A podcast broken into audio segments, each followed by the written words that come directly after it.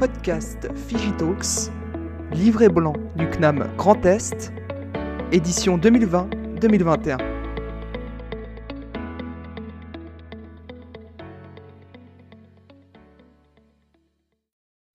Bonjour à tous et bienvenue dans les Figitalks.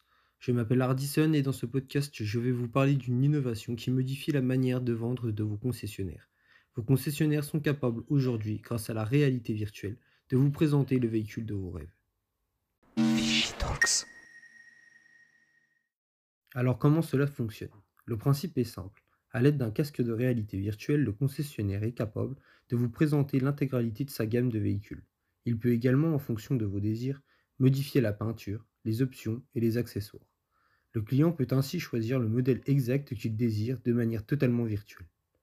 Le dispositif donne même le sentiment de pouvoir s'installer dans le véhicule pour mieux observer le tableau de bord ou encore apprécier l'espace disponible dans l'habitacle. L'intérêt de ce dispositif est multiple. Il permet aux potentiels acheteurs de visualiser une voiture même si elle n'est pas réellement disponible en concession.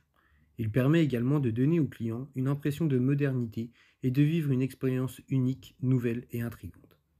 Selon une étude rare sont les personnes à l'avoir déjà utilisé pour réaliser des achats. Mais 43% des personnes interrogées seraient tentées par l'expérience et 45% utiliseraient cette technologie si l'expérience leur était proposée. Il permet également aux concessionnaires de présenter leur véhicule à leurs clients n'importe où, dans une boutique, dans un centre commercial ou directement dans le salon du consommateur. Vous l'aurez compris, la réalité virtuelle modifie profondément la profession des commerciaux automobiles. Cependant, ce dispositif, bien que novateur, présente quelques limites. Le dispositif en lui-même est plus abordable qu'il y a une dizaine d'années, mais il reste très coûteux de créer les programmes d'immersion. Un petit film de réalité virtuelle pourrait coûter dans les 100 000 euros, sans compter son déploiement en boutique. La seconde limite correspond à la sensation de déséquilibre provoquée par le port du masque. On appelle ce phénomène le motion skiness. Cela se traduit par des nausées, de fortes sensations de vertige et des maux de tête. Ces symptômes apparaissent à cause du déséquilibre entre les mouvements virtuels perçus par le regard et l'absence ou la différence de mouvement dans le réel. Certains y sont très sensibles, alors que d'autres ne ressentent absolument rien. Enfin, la principale limite de ce dispositif et le manque sensoriel du toucher. En effet, le casque de réalité virtuelle est capable d'affecter la vue et l'ouïe, mais ne parvient pas à reproduire les sensations du toucher. Le toucher représente une part importante du shopping en magasin, qui permet d'ailleurs aux points de vente physiques de subsister face au e-commerce.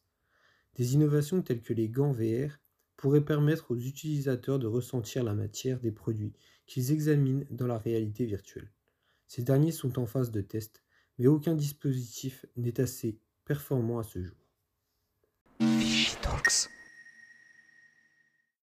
Afin de connaître le point de vue d'un concessionnaire, j'ai procédé à l'interview d'un commercial du DS Store d'Épinal. Il est d'accord sur le fait que la présentation virtuelle de véhicules présente plusieurs avantages.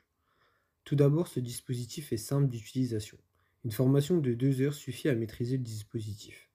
De plus, il est selon lui indispensable à sa concession puisque celle-ci est petite et ne permet pas de présenter l'ensemble de la gamme DS automobile.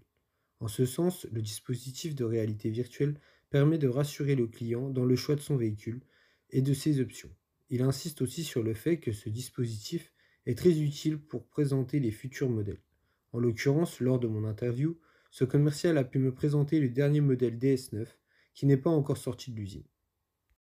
Néanmoins, ce commercial nous avertit sur le fait que certains clients n'adhèrent pas à ce type de présentation. Selon lui, cette présentation virtuelle est efficace chez les jeunes acheteurs, mais les plus anciens y sont moins réceptifs.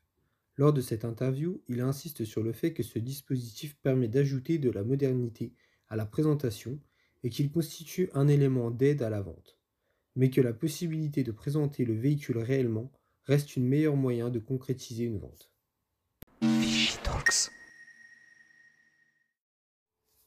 Comme vous l'aurez compris à travers ce podcast, l'industrie automobile est l'un des secteurs dans lequel la réalité virtuelle peut avoir de forts impacts.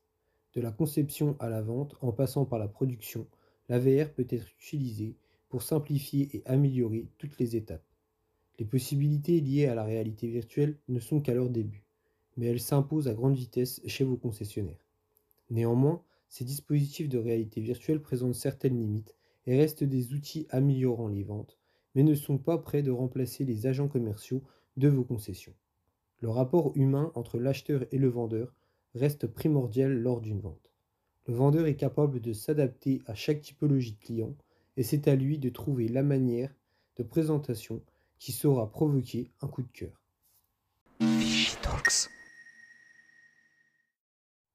Merci pour votre écoute, c'était Hardison pour l'épisode 31 des Figitalks.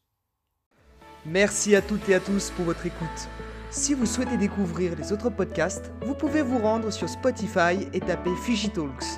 P H Y G I apostrophe T A L K S dans la barre de recherche.